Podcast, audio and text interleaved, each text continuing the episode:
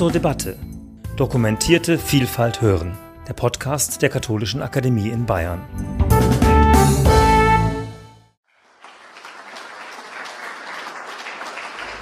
Auch von meiner Seite ein herzlicher Grüß Gott, sehr geehrte Damen und Herren, liebe Mitbrüder.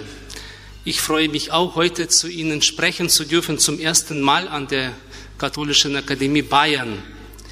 Der Anlass ist nicht erfreulich. Die christlichen Konfessionen in der Ukraine und der Krieg. Wenn wir auf den Krieg Russlands in der Ukraine schauen, können wir schnell feststellen, wenn wir ein bisschen in die Tiefe gehen, dass dieser Krieg ist sehr facettenreich, sehr komplex. Und um diesen Krieg besser zu verstehen oder besser einordnen zu können, muss man sich mit verschiedensten Themen auseinandersetzen. Darunter auch mit dem Thema Religion, mit der Rolle der Kirchen in diesem Krieg oder mit der Rolle der Kirchen im Verhältnis zwischen Russland und der Ukraine. Dieses Thema steht natürlich jetzt im Blick auf den Krieg irgendwo am Rande. Aber ich glaube oder ich versuche Sie zu überzeugen heute in meinen Ausführungen, dass es sich lohnt, sich auch mit diesem Thema zu befassen. Denn dieses Thema Religion und Krieg, Verhältnis Ukraine, die Ukraine und Russland, dieses, diesen Krieg kann man besser verstehen, wenn man auch solche Blickwinkel mit, mit einbezieht in die gesamte Betrachtung, in die ganze Komplexität dieses Krieges. Am 21. September dieses Jahres 22 erinnerte der Vorsteher der russischen orthodoxen Kirche, Patriarch Kirill, in seiner Predigt an die siegreiche Schlacht der russischen Fürstentümer gegen die mongolische Goldene Horde im September 1380. Das Moskauer Fürstentum war damals oder stand damals etwa 200 Jahre lang unter der mongolischen Herrschaft. Obwohl das Moskauer Reich sich erst Ende des 15. Jahrhunderts von der Herrschaft der Mongolen befreien konnte, ging der Sieg der Moskauer Armee unter der Führung des Moskauer Fürsten Dmitri Donskoi in die Geschichte ein und prägte sich in die russische Erinnerungskultur als ein bedeutendes Ereignis auf dem Weg der totalen Befreiung von der mongolischen Abhängigkeit. Der Patriarch Kirill, hier im Bild links, den Mann rechts kennen Sie wahrscheinlich, das ist der Verteidigungsminister Russlands, Shoigu. Also der Patriarch Kirill betonte in seiner Ansprache am 21. September 22 Folgendes, ich zitiere, der unbesiegbare Feind wurde gestoppt und ging nach 100 Jahren weg, weil er erkannt hatte, dass dieses Volk und dieses Reich unbesiegbar sind. Zitat Ende. Zu diesem für die Russen historischen Sieg gehört noch ein wichtiges Detail, nämlich die Überzeugung, dass der Sieg nur deshalb möglich war, weil Großfürst Donskoi sich von der entscheidenden Schlacht von einem Mönch namens Sergei von Radonjisch segnen ließ. Und hier haben wir zwei Darstellungen dieses Ereignisses. Der Fürst, der die Mongolen besiegt hat, lässt sich von einem Mönch segnen. Es ist ein Bild und eine Ikone zugleich. Beide werden auch heute in Russland als Heilige verehrt. Dieser Mönch und dieser Fürst. Also mit den anderen Worten war der Sieg der Interaktion zwischen kirchlicher und weltlicher Macht zu verdanken. Das Wirken dieses in der russischen Kirche hochverehrten Heiligen markierte außerdem den Beginn der Konsolidierung des russischen Staates. Dass der Patriarch Kirill ausgerechnet am 21. September dieses Jahres an dieses historisches Ereignis erinnerte, war alles andere als Zufall. Denn an diesem Tag erklärte russischer Präsident Wladimir Putin die Teilmobilisierung mit dem Ziel, wie Sie wissen, 300.000 Soldaten für den Krieg in der Ukraine bereitzustellen. Putins erklärtes Ziel ist es, die Bedeutung des russischen Staates, Russisch, die russische Dominanz in Osteuropa bzw. in Europa allgemein und darüber hinaus in der globalen Politik wiederherzustellen. Das ist sozusagen seine Mission, die er zu bewältigen habe. Und um dieses Ziel zu erreichen, scheint für Präsident Putin jedes Mittel recht zu sein, um seine Bevölkerung für sein Vorgehen in der Ukraine zu sensibilisieren und um sie von der Richtigkeit des Krieges gegen die Ukraine zu überzeugen. Daher wird dieser Krieg nicht nur auf dem Schlachtfeld entschieden oder geführt. Wir haben mit einem Informations- und Propagandakrieg zu tun. Nicht nur militärische Erfolge sind von großer Relevanz, sondern nicht weniger das Beherrschen des Informationsraumes. Hinzu kommt, dass wenn jemand einen Krieg vorbereitet oder führt, benötigt er eine Ideologie, die seinen Krieg rechtfertigt und legitimiert. Bei den Kriegen ist es immer so, dass der Weg der Panzer von der Ideologie geebnet wird. Diese Ideologie ist ein Produkt von vielen Institutionen, die diesen Krieg langwierig und genau vorbereiten. Auch der Krieg Russlands gegen die Ukraine stellt keine Ausnahme dar. Putin braucht ein ideologisches Konstrukt, das seine Ziele wie ein Gerüst stützen soll. In diesem ideologischen Konstrukt nimmt die Religion keinen unbedeutenden Platz ein. Putin benutzt beides, Geschichte und Religion als Waffe. Er sehnt sich nach vergangener Größe Russlands und mobilisiert deshalb die Vergangenheit im Kampf um die Gegenwart und die Zukunft. Obwohl wir heute in diesem Vortrag über die christlichen Konfessionen in der Ukraine und den Krieg sprechen, können wir dies nur in einer Relation, in einer Beziehung zur religiösen Situation in der Ukraine, in Russland tun, um sie besser zu verstehen. Damit möchte ich auch mich im ersten Teil meiner Ausführungen befassen. Religion in der russischen Kriegspropaganda. Bekanntlich gilt Osteuropa als Raum, der religiös gesehen von der Orthodoxie, also von der orthodoxen Glauben geprägt war und ist. Aufgrund historischer Entwicklungen bekennt sich sowohl in Russland als auch in Belarus und der Ukraine die Mehrheit der Bevölkerung zum orthodoxen Glauben. Dies hat zur Folge, dass die orthodoxe Kirche im gesellschaftlichen und politischen Leben weiterhin ein wichtiger Faktor ist. Sie genießt im russischen und belarussischen Staat eine privilegierte Stellung, die jedoch natürlich ihren Preis hat. In den letzten Jahren und jetzt im Krieg ist unschwer zu erkennen, welche Funktion etwa der russischen Orthodoxie von der staatlichen Seite zugeordnet ist. Sie bleibt für den Staat eine wesentliche Kraft zur Erhaltung der Integrität des postsowjetischen Raumes und bei der Rechtfertigung des, der Kriegsziele in der Ukraine. Also der Staat bedarf der Mitwirkung der Kirche, indem sie die ideologische Legitimation für die russische Außenpolitik liefert, denn die russischen Kriegsziele bestehen unter anderem darin, einen imaginären orthodoxen Zivilisationsraum zu schützen. Auch wenn man die Ansprachen Putins in den letzten Jahren in Blick nimmt, also in Bezug auf die Ukraine liest, kann man ohne große Mühe feststellen, dass Putins Sicht dieses Raumes auch vom Glauben geprägt ist. Gerne beruft sich Putin auf seinen Namenspatron, den Großfürsten Wladimir von Kiew, der das Christentum annahm und unter den Ostslawen verbreitete. Aus diesem Ursprung und aus der Taufe der Rus 988. Also der Rus war ein mittelalterlicher Staat, der zum Teil die, Territorien vom heutigen Staaten der Ukraine, Belarus und Russland umfasst. Also von dieser Taufe der Rus leitet Putin die Verbundenheit der Russen, Ukrainer und Belarussen ab. Also er glaubt, Ukrainer, Russen und Belarussen gehören untrennbar zusammen. Außerdem glaubt er auch, wo Russen oder Menschen, die Russisch sprechen, leben, hat aus seiner Sicht auch Russland Ansprüche. Die Ukrainer seien für ihn Russen, die nur ein Dialekt sprechen. Diese Sichtweise war und ist ausschlaggebend für Putins Ukraine-Politik. Daraus leitet er nochmals den Anspruch, auch über die Nachbarn zu bestimmen.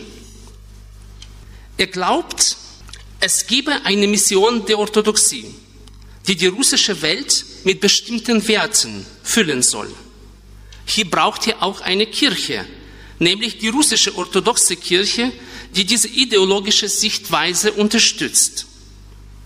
Also nochmal, Putin hält drei Staaten. Russland, die Ukraine und Weißrussland oder Belarus für eine Einheit. Er bezeichnet oft diese drei Staaten oder diesen osteuropäischen Raum als eine orthodoxe Zivilisation oder als einen orthodoxen Zivilisationsraum, weil, wie gesagt, der orthodoxe Glaube auf diesen Territorien also vorherrschend ist. Die meisten Menschen bekennen sich in diesen drei Ländern zum orthodoxen Glauben. Und wie gesagt, daraus leitet Putin auch die Zusammengehörigkeit, also politische, ethnische, kulturelle Zusammengehörigkeit dieser drei Völker. Die russisch-orthodoxe Kirche, die in Russland die absolut dominante Kirche ist, scheint hier prädestiniert zu sein, diese Sichtweise zu unterstützen.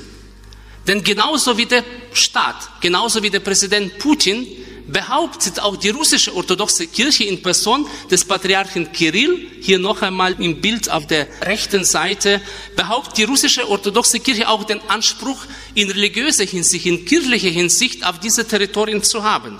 Hier überschneiden sich praktisch staatliche, politische Interessen und die kirchlichen.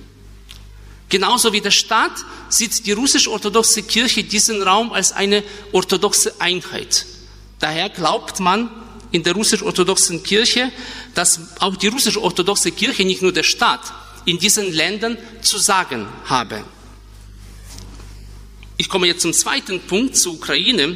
Eine russlandfixierte Sichtweise der Geschichte Osteuropas seitens des Westens auch und die russische Deutungshochheit der Geschichte und der Entwicklung dieses osteuropäischen Raumes waren eine wesentliche Ursache dafür, dass die Ukraine lange Zeit auf der mentalen Karte Europas nicht existierte. Wir Menschen sind immer wieder versucht, die Welt, politische, wirtschaftliche Entwicklungen, geografische und kulturelle Gegebenheiten in bestimmten Paradigmen zu denken, um diese besser einordnen und verstehen zu können. Vereinfachte Landkarten und Denkmodelle sind natürlich gut. Sie ordnen unsere Sichtweise. Wir erkennen an ihrer Analyse bestimmte Muster. Sie geben uns Orientierung und helfen uns Tendenzen zu interpretieren. Sie sind aber zugleich nicht imstande, historische und aktuelle Komplexität gerecht zu werden. Und die Ukraine ist ein Paradebeispiel dafür. Die Ukraine ist eine sehr, sehr komplizierte Konstruktion. Viele verstehen sie nicht. Nur aber zur religiösen Situation. Schaut man auf die religiöse Struktur der Ukraine oder dieses Landes, so ähnelt diese Struktur auf den ersten Blick der von Russland und Belarus. Wie in den beiden letztgenannten Staaten bekennt sich der Großteil, wie ich gesagt habe, der ukrainischen Bevölkerung zur Orthodoxie. Dennoch ist die religiöse Landschaft in der Ukraine im Vergleich zu Russland und Belarus vielschichtiger. Diese Tatsache ist den politischen und kulturellen Entwicklungen auf diesem Gebiet geschuldet. Der Werdegang der Ukraine als unabhängige Staat ist sehr komplex. Bedenkt man, dass die Ukraine erst 1991 ihre politische Unabhängigkeit erlangt hat, und der Ukraine eine historische Kontinuität der Staatlichkeit fällt, muss man sich zwei Faktoren immer vor Augen halten. Erstens, die heutige Ukraine ist im Laufe der Geschichte in verschiedene Herrschafts- und Kulturräume aufgeteilt. Einzelne Regionen der Ukraine gehörten zu unterschiedlichen politischen Staatsformen, machten unterschiedliche historische Erfahrungen und wurden dementsprechend anderes geprägt. Diese Prägungen hörten nach 1991 nicht auf zu existieren. sondern zeigen sich bis heute mit unterschiedlicher Intensität. Hier auf diesem Bild sehen wir nur einige Beispiele von den Staaten, Imperien, zu denen auch die Teile der Ukraine im Laufe der Geschichte bis 91 gehört haben. Also wie gesagt, Polen nach dem Zerfall von diesem Kiewer Reich, Kiewer Rus, gehörten die Teile der Ukraine nach Polen, Litauen, Polen, Litauen, Moskauer Reich, Österreich, Ungarn, Sowjetunion. Das sind nur ein paar Beispiele, das ist nicht ausführlich. In der Vorstellung wurde genannt, dass ich aus der Stadt Lemberg komme. Also das ist eine Stadt in der Westukraine, die heißt auf Ukrainisch Lviv, vielleicht haben Sie auch schon mehrmals gehört in den Nachrichten, auf Polnisch Lwów, auf Russisch Lwów, auf Lateinisch Le Leopolis. Also diese viele Bezeichnungen sind deshalb da, weil diese Stadt eine sehr, sehr abwechslungsreiche Geschichte hatte. Und hier habe ich nur äh, einige Herrschaften aufgezählt, äh, die diese Stadt erlebt hat äh, in, im 20. Jahrhundert. Ich bringe immer die Geschichte meines Großvaters, das ist, damit es ein bisschen einfacher wird. Mein Großvater ist in der Nähe von Lemberg 1912 geboren und 1998 gestorben. Das heißt, er ist in Österreich-Ungarn geboren. 1912 war Lemberg noch Österreich-Ungarn. 1915, nach dem Ausbruch des Ersten Weltkrieges, war Lemberg ein Jahr russisch von 1915 bis 18 war Lemberg wieder österreichisch. 1918 wurde mein Großvater für eine kurze Zeit Bürger der Westukrainischen Volksrepublik, dann von Polen zwischen 19 bis 39, von 39 nach dem, Aus, nach dem Ausbruch des Zweiten Weltkrieges, von 39 bis 41 war er Bürger der Sowjetunion, von 1941 bis 44 vom Generalgouvernement, das ist eine äh, zivile Verwaltung, also deutsche zivile Verwaltung, Polen und ein Teil der Ukraine gehörten dazu. Von 44, 91 wurde er Bürger wieder von der Sowjetunion und äh, seit 91 Bürger der Ukraine. Also alleine in seinem Leben hat er mehrere Regimewechsel erlebt. Und dieses Bild oder dieses Beispiel ist nur äh, dafür da, damit wir einfach diese ganze Komplexität diese, der, der Entwicklung und der Geschichte besser verstehen oder besser spüren können. Ein zweiter wichtiger Faktor in Bezug auf die Geschichte der Ukraine besteht darin, dass die jahrhundertlange Zugehörigkeit zu den anderen Staaten die Ursache dafür ist, dass sich die Beziehungen der Ukraine zu ihren Nachbarstaaten oft kompliziert gestalteten oder gestalten. Blicken wir noch einmal auf die Karte der Ukraine. Wir sehen hier, die Ukraine hat gemeinsame Grenze mit mehreren Staaten, also angefangen mit also Moldawien, Rumänien, Ungarn, die Slowakei, Polen, Belarus und leider zu lange Grenze auch äh, zu Russland. Und wie gesagt, Historische Reminiszenzen, geopolitische Interessen und die damit verbundenen verborgenen oder offensichtlichen Territorialansprüche destabilisieren den politischen Frieden in dieser Region. Die gegenwärtige, für die nicht fachkundigen fast unüberschaubare, plurale religiöse Landschaft der Ukraine ist direkte Folge dieser komplexen Entwicklungen. Die kirchliche Landschaft in der Ukraine ist ein Spiegelbild der pluralen Struktur der ukrainischen Gesellschaft. Der historisch bedingte religiöse Pluralismus, der sich im Laufe der Jahrhunderte etabliert hat, spielt in der aktuellen politischen Lage eine nicht unbedeutende Rolle. Genauso wie in Russland und Belarus gehört die Mehrheit der glaubenden Menschen im Land dem orthodoxen Bekenntnis an. Also wir sehen hier die Statistik von 21 äh, nach einer Umfrage haben die meisten Menschen, die glauben, also die glaubenden Menschen gesagt, sie seien orthodox, also etwa 60 Prozent. 60 Prozent Befragten bezeichneten sich als orthodox, aber anderes als in Russland und Belarus stellt diese Orthodoxie in der Ukraine kein monolithisches Gebilde dar. Also bis Dezember 2018 war die Orthodoxie in der Ukraine in drei orthodoxe Kirchen geteilt. Ich werde noch darauf zu sprechen kommen. Warum braucht man eigentlich in einem Land drei orthodoxe Kirchen? Ich erkläre nachher. In Russland, wie gesagt, gibt es nur eine orthodoxe Kirche, die absolute Dominanz hat. Außerdem gibt es auch drei katholische Kirchen. Also warum nicht nur eine katholische Kirche, sondern drei? Es gibt nämlich eine katholische Kirche, die wir kennen, also die römisch-katholische Kirche in der Ukraine, die relativ klein ist, also die hat etwa 1000 Gemeinden in der Ukraine. Und ihr gegenüber stehen zwei, sagen wir, um das zu vereinfachen, steht eine Kirche, die griechisch-katholische Kirche, ich weiß wahrscheinlich für Sie, für die meisten kein Begriff. Also die griechisch-katholische ist eine, ja, eine Kirche, die praktisch eine doppelte Identität hat.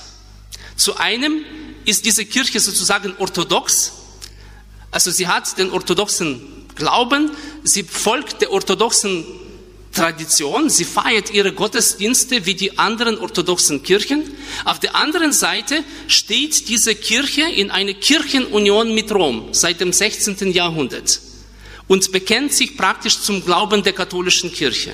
Das heißt, diese Kirche hat praktisch, sie zeichnet beides aus, katholische Glaube und orthodoxer Ritus oder orthodoxe Art und Weise, wie man die Gottesdienste feiert. Also ich gehöre einer solchen Kirche an, damit Sie auch mich besser einordnen können. Also ich gehöre auch zu einer griechisch-katholischen Kirche. Das heißt, zu Hause feiere ich meine Gottesdienste also in der Ukraine im orthodoxen Ritus sozusagen, hier in Deutschland also im lateinischen. Also ich fühle mich praktisch in beiden Riten zu Hause.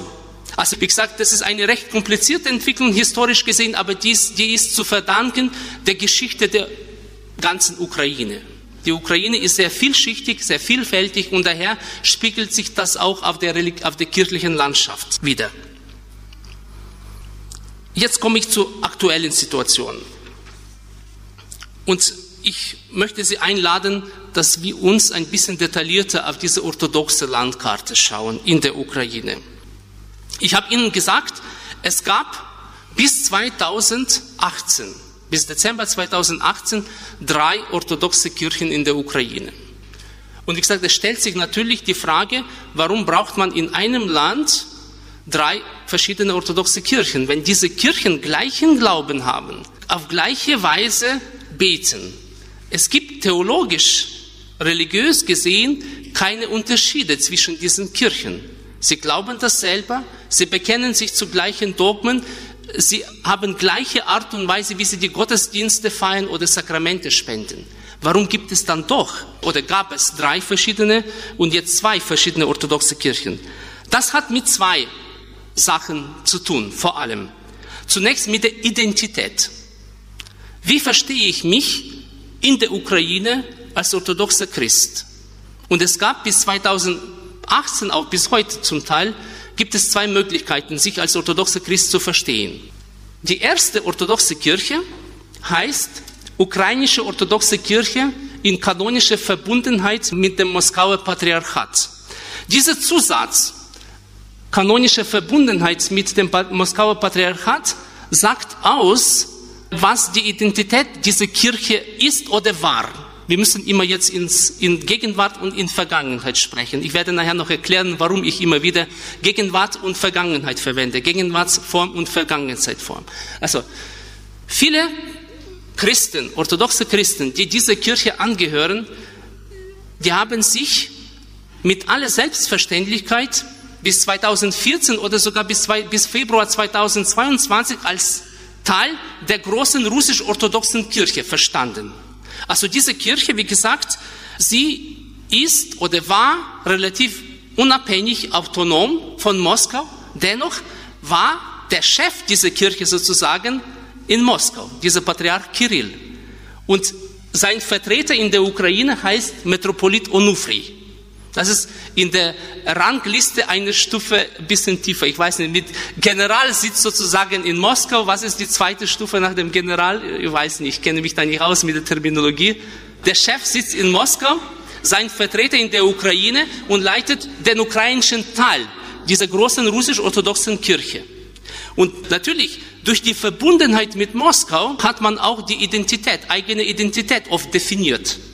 Viele Gläubigen hielten mit Selbstverständlichkeit äh, sich selber als Teil des Moskauer Patriarchates. Zwar in der Ukraine, aber als Teil der großen russisch-orthodoxen Kirche.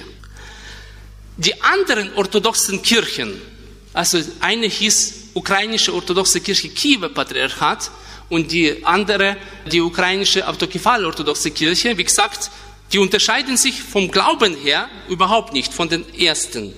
Aber ihre Identität ist eine andere.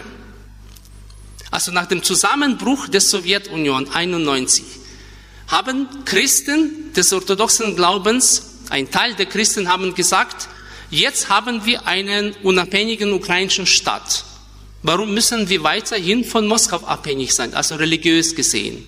Und so haben sie sich praktisch von der russisch-orthodoxen Kirche verabschiedet und haben gesagt, wir machen unsere eigene Kirchen. Nach dem Motto, in einem unabhängigen Land eine unabhängige orthodoxe Kirche.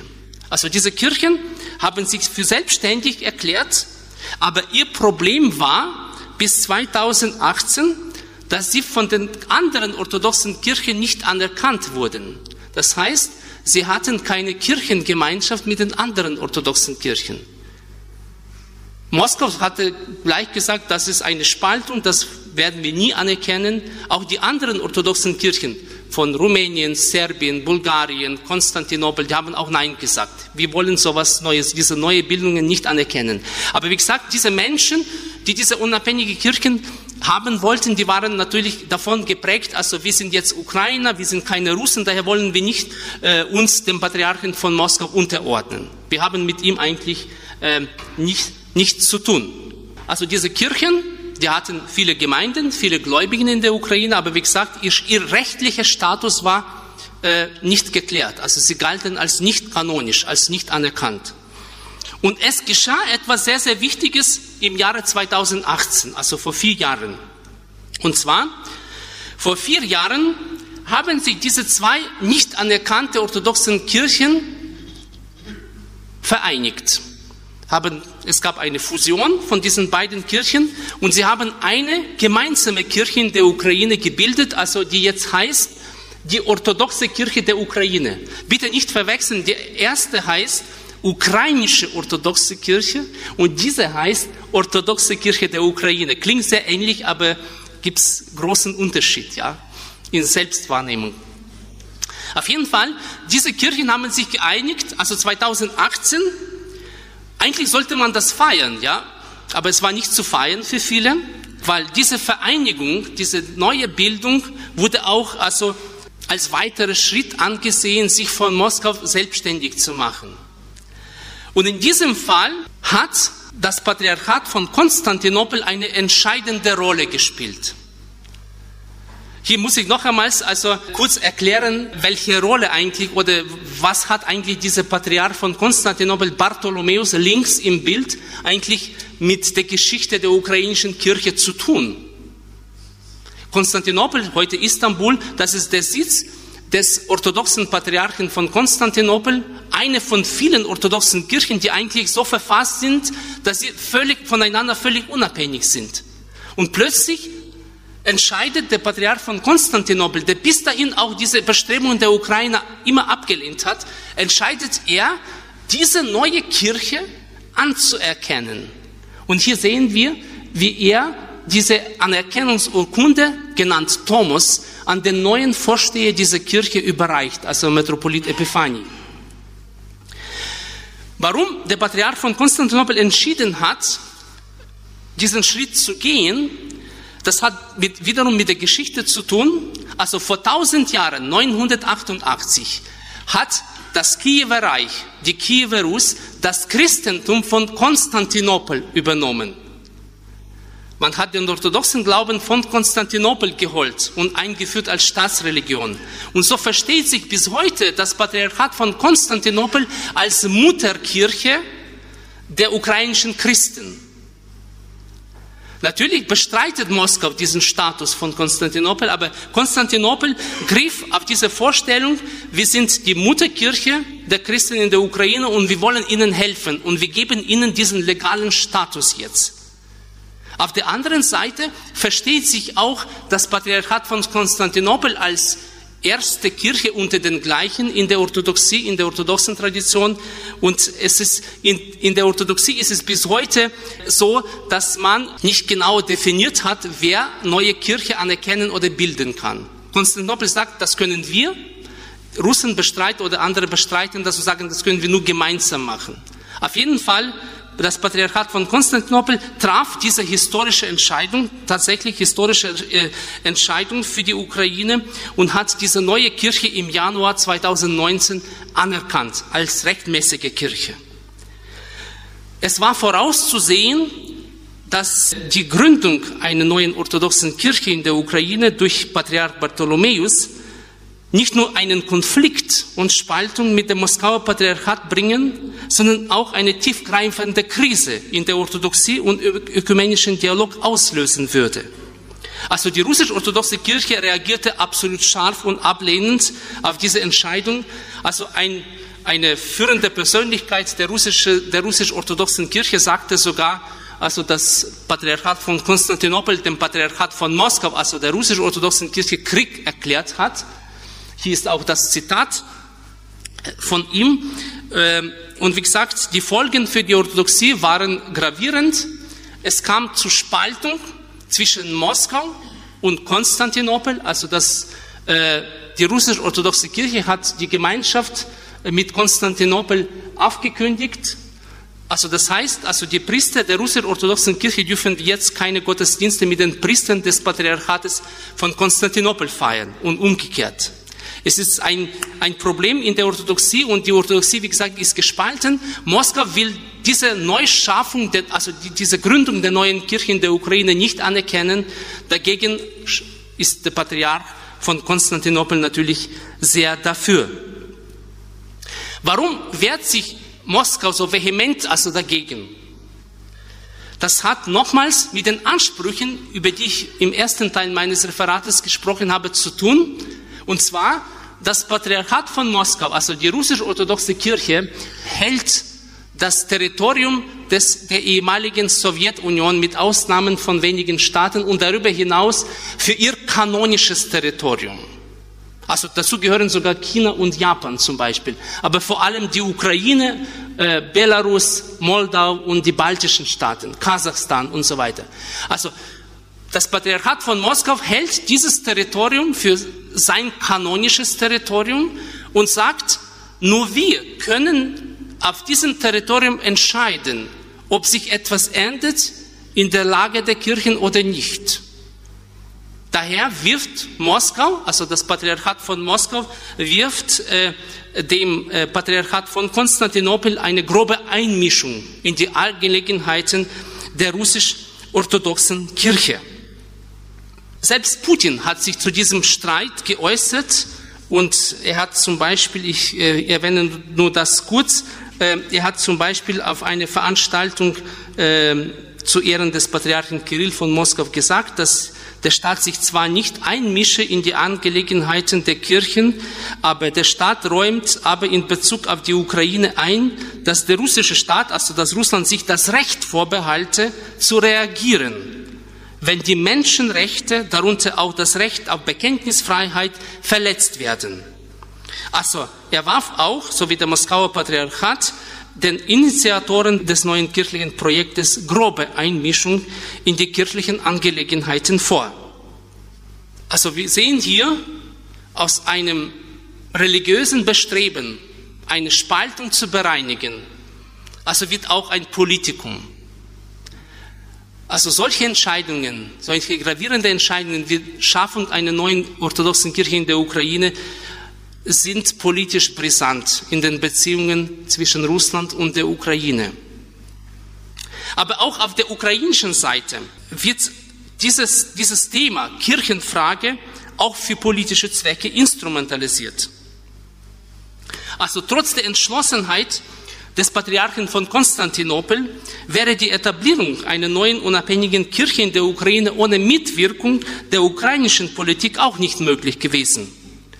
Denn der ukrainischen Regierung, die die Forderung nach Autokephalie, nach Unabhängigkeit ins Zentrum ihrer politischen Agenda gestellt hat, um den Prozess der Verleihung der Autokephalie massiv förderte und unterstützte, ging es auch nicht nur um die Klärung des kanonischen Status dieser orthodoxen Christen, sondern auch um die politische Belange. Also langfristig kann man sagen, ist sie, diese neue Kirche, ein Mittel zur politischen Verselbstständigung der Ukraine gegenüber Russland und als ein Teil der politischen Strategie zur Erhaltung der Integrität und der Herausbildung einer gemeinsamen Identität sowie die, zur Festigung der nationalen Einheit zu verstehen. Vor allem der Präsident der Ukraine, der bisherige, also der vorherige Präsident der Ukraine, Poroschenko, der hat sich sehr, sehr stark äh, bei diesem Projekt engagiert er war mit Leib und Seele dabei, also der förderte äh, diese Vereinigung und die Verleihung des kanonischen Status an diese neue Kirche. Wir sehen hier ihn auch, er hat mehrmals Patriarch Bartholomäus besucht, hat mit ihm auch darüber gesprochen, engagierte sich auch bei den Vereinigungssitzungen äh, des Konzils in Kiew, wo es zur Fusion dieser beiden Kirchen kam. Und wie gesagt, er hielt diese Kirche, diese neue Kirche als ein wichtiger Mechanismus zur Verselbstständigung der Ukraine. Also er sagte, also er betonte mehrfach, dass diese neue orthodoxe Kirche, die jetzt unabhängig geworden ist, für sein Land ebenso wichtig wie das Streben nach, der, nach einer EU- oder NATO-Mitgliedschaft sei. Hier ist noch ein Zitat von Poroschenko von 2018, was wenn man das heute liest, also irgendwie, dann äh, ist es wie eine Prophezeiung vielleicht. Er sagte nach dieser Wiedervereinigung der orthodoxen Kirchen der Ukraine, in seiner Ansprache, in seiner sehr emotionalen Ansprache in Kiew sagte er, ich zitiere, wie kein anderer wissen wir, da, wo heute das russische Weihrauchfass schwenkt, wird morgen mit den russischen Mehrfachraketenwerfern geschossen. Zuerst bereiste Patriarch Kirill die Ukraine mit der Propaganda der russischen Welt, dieses Zivilisationsraumes und des gemeinsamen Taufbeckens. Nun rollen dort die russischen Panzer. Es ist offensichtlich, dass die Frage der Autokephalie, also der Unabhängigkeit dieser orthodoxen Kirche, weit über den Rahmen des kirchlichen Kontextes hinausgeht. Das ist eine Frage unserer nationalen Sicherheit. Das ist die Frage unserer Staatlichkeit. Das ist die Frage der Weltpolitik. Kein Patriot bezweifelt, wie wichtig es ist, im unabhängigen ukrainischen Staat eine unabhängige orthodoxe Kirche zu haben. Eine solche Kirche ist Garant unserer Souveränität. Wir gehen einen Schritt weiter. Wie sind die Positionen der Kirchen, der ukrainischen Kirchen zum jetzigen Angriffskrieg Russlands? Also zum ersten Mal zeigte sich die religiöse Vielfalt von ihrer positiven Seite in der Ukraine bereits während der Maidan-Proteste 2013, 2014 und der darauffolgenden russischen Aggression auf der Krim und im Osten der Ukraine. Also mit einer bislang nicht bekannten Intensität fingen die religiösen Gemeinschaften an, mit einer gemeinsamen Stimme zu sprechen und traten entschieden für die territoriale Integrität der Ukraine ein. Außerdem bemühten sie sich um eine kritische Distanz zum Staat und stellten sich äh, auf die Seite der Zivilgesellschaft. Genauso ist es heute. Unter den ukrainischen Kirchen eine, herrscht eine große Übereinstimmung eine große Einstimmigkeit in Bezug auf den heutigen Krieg. Also alle Kirchen ohne Ausnahme verurteilen den Krieg. Sie unterstützen die territoriale Integrität der Ukraine und erteilen Segen für die ukrainische Armee. Eigentlich diese Reaktion der Kirchen war irgendwie selbstverständlich. Vor allem für jene Kirchen, die sich sowieso von ihrer Identität her als ukrainische Kirchen verstanden haben. Sehr gespannt wartete man auf die Reaktion dieser ersten orthodoxen Kirche, von der ich gesprochen habe, die weiterhin ein Teil der russisch-orthodoxen Kirche ist. Wie würde sich diese Kirche, diese ukrainische orthodoxe Kirche in diesem Krieg positionieren? Also sie, sie hatte ein Problem, Sie saß bis 2022 praktisch zwischen zwei Stühlen. Sie pflegte sozusagen eine doppelte Loyalität, einerseits zum ukrainischen Staat, auf der anderen Seite auch zum kirchlichen Zentrum in Moskau. Ein weiteres Problem dieser Kirche war die Gebete für den Patriarchen von Moskau in den Gottesdiensten. Sie entschied sich dann bis zum 24. Februar dieses Jahres, entschied sie sich in diesen Fragen der russisch-ukrainischen Beziehungen zur Taktik des Schweigens. Sie hat viele Entwicklungen in der Ukraine, im Konflikt im Osten und so weiter, hat sie nicht kommentiert. Viele ihrer Vertreter sprachen sogar davon, auch noch kurz vor dem 24. Februar 22, sprachen sogar davon, dass der Krieg nur im Fernsehen, im Internet geführt werde und keine echte Gefahr bestehe. Und dann kam es aber. Ein paar Stunden nach dem Übergriff Russlands auf die Ukraine, am 24. Februar 22, meldete sich Metropolit Onufri, also der Leiter dieser Kirche in der Ukraine, zum Wort mit einer Stellungnahme und verurteilte, für viele auch überraschend, sehr, sehr scharf den Krieg Russlands gegen die Ukraine. Also in seinem Appell verwarf er den Bruderkrieg zwischen dem ukrainischen und dem russischen Volk, der mit keinen Argumenten zu rechtfertigen sei.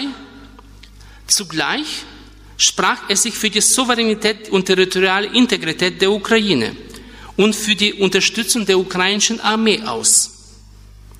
Und am Montag, paar Tage später, am 28. Februar, erschien auch eine Erklärung der Bischofsversammlung dieser Kirche in der Ukraine, in der man praktisch aufgefordert hat, den Patriarch Kirill, sich zu diesem Krieg zu äußern. Und so haben wir jetzt eine interessante, trotz der ganzen Tragik dieses Krieges, eine interessante Konstellation. Der Patriarch von Moskau, Kirill, unterstützt die Politik von Putin. Er spricht sogar von einem metaphysischen Krieg gegen den Westen und betet oder segnet die russische Armee. Sein Vertreter in der Ukraine zur selben Zeit spricht sich für die Ukraine, betet und segnet die ukrainische Armee. Eine Kirche, aber zwei entgegengesetzte und sich ausschließende Positionen. Und natürlich, Sie können sich vorstellen, diese Kirche, die ukrainische orthodoxe Kirche, die wurde schon lange in der Ukraine als fünfte Kolonne Russlands angesehen, als jene, die praktisch russische Interessen in der Ukraine verbreitet. Diese Kirche steht natürlich jetzt auch gewaltig unter Druck. Die Gesellschaft fragt sie, wo stehst du? Bist du weiterhin ein Teil der russisch-orthodoxen Kirche? Oder sagst du jetzt, ich will jetzt mit Russland, also mit der orthodoxen Kirche in Russland nicht mehr zu tun? Am schwierigsten zeigt es sich auch an den Gottesdiensten. Wenn Sie ein normale Gläubige dieser Kirche sind, Sie gehen jeden Sonntag in die Kirche, Sie beten jeden Sonntag in Ihre Kirche und das war bis 2022, für Sie war es kein großes Problem, dass bei einem orthodoxen Gottesdienst an drei Stellen für den Patriarchen von Moskau laut gebetet wurde. Und plötzlich nach dem 24. Februar, sie werden sehr sensibel für diese Themen. Sie gehen wieder in ihre Kirche und hören plötzlich, ich bete für den Patriarchen von Moskau Kirill. Und sie haben dieses Bild im Kopf. Der Patriarch Kirill steht auf der Seite Putins und unterstützt seine Politik. Da stimmt was nicht. Und das war ein riesiges Problem für diese Kirche. Was macht dann die Leitung dieser Kirche in der Ukraine? Sie sagt, also stopp, jetzt den Namen vom Kirill streichen aus dem Gottesdienst. Jetzt darf er nicht mehr in der Ukraine sozusagen in den Gottesdiensten erwähnt, erwähnt äh, kommemoriert werden. Und wie gesagt, diese Kirche steht äh, gewaltig unter Druck. Die Gesellschaft fordert immer mehr dass diese Kirche sich positioniert und ein wichtiger weiterer Schritt auf diesem Weg der Verselbstständigung dieser Kirche von Moskau war die Versammlung von 27. Äh, Mai 2022. Äh, bei dieser Kirchenversammlung hat diese orthodoxe Kirche äh, nochmals erklärt, dass sie von Moskau unabhängig sei, dass sie praktisch die Sichtweise des Krieges durch den Patriarchen Kirill ablehnt und verurteilt und diese Entscheidung, äh, diese Erklärung der Selbstständigkeit sozusagen in äh, dieser Kirche in der Ukraine von Moskau, die hat weitere Diskussionen verursacht. Weil in den Dokumenten, in diesem Originaldokument, äh, wo diese Erklärung steht, wir seien unabhängig und selbstständig, fällt das entscheidende Wort, der entscheidende Begriff, nämlich Autokephalie. Also eine vollkommene Unabhängigkeit in der orthodoxen Kirche oder einer orthodoxen Kirche wird mit der Autokephalie bezeichnet. Und man hat dieses Wort, diesen Begriff in diesem Dokument nicht verwendet. Daher entstanden neue Diskussionen. Ist es jetzt tatsächlich eine unabhängige, von Moskau unabhängige orthodoxe Kirche? Oder bleibt diese Kirche weiterhin ein Teil des Moskauer Patriarchates, der russisch-orthodoxen Kirche. Daher habe ich hier auch ein Fragezeichen gesetzt in diesem Fall, weil man das noch nicht genau ja, sagen kann. Ja oder nein? Sie haben das gesagt, aber nicht ausdrücklich diesen Begriff verwendet und das ist eine große Frage. Die Reaktionen Moskau von Patriarch Kirill waren eher zurückhaltend auf diese Entscheidung, seine Kirche in der Ukraine. Er ist praktisch der Chef, also der Hirte dieser Kirche auch in der Ukraine oder versteht sich mindestens so. Ähm, die Reaktionen von ihm waren sehr zurückhaltend, weil er natürlich Angst hat, diesen Teil seiner Kirche zu verlieren. Wenn er jetzt das Ganze verurteilen würde, dann würde es heißen, diese Kirche wird dann endgültig sagen, wir wollen jetzt mit dir, mit dem Patriarch Kirill nicht mehr zu tun haben. Und tatsächlich, wenn man alleine auf die Statistik schaut, kann man leicht erkennen, was es heißen würde, wenn die russisch-orthodoxe Kirche diesen, den Einfluss oder diesen Teil seiner Kirche in der Ukraine verlieren würde. Schauen Sie hier auf diese Zahlen, dass ich komme jetzt zum Schluss. Die russisch-orthodoxe Kirche hat weltweit etwa 38.000 Gemeinden. Also nicht nur in Russland.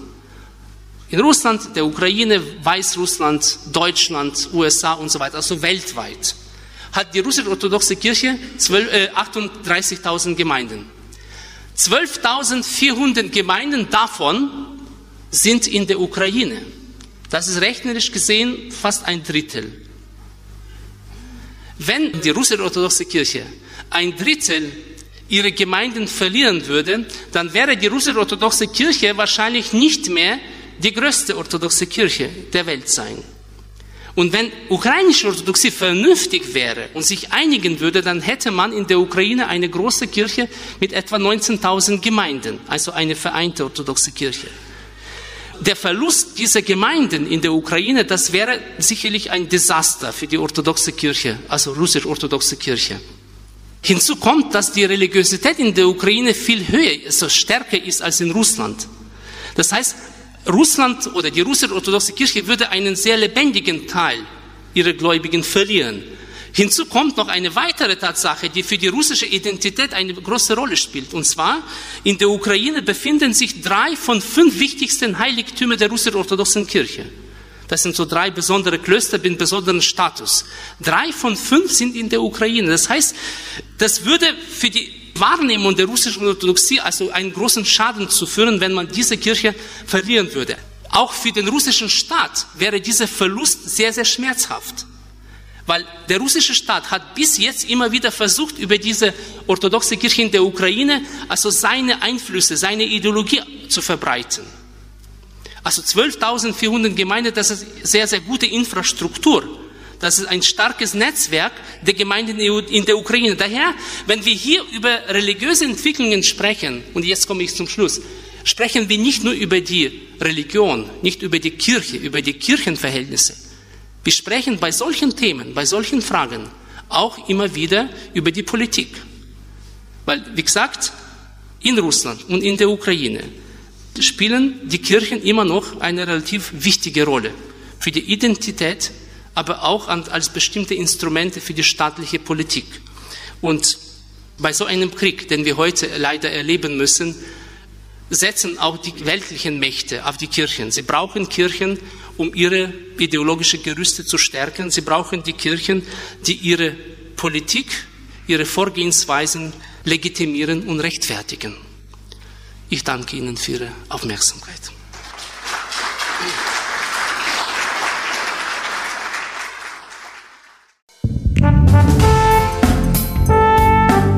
Sie hörten zur Debatte Dokumentierte Vielfalt hören, der Podcast der Katholischen Akademie in Bayern.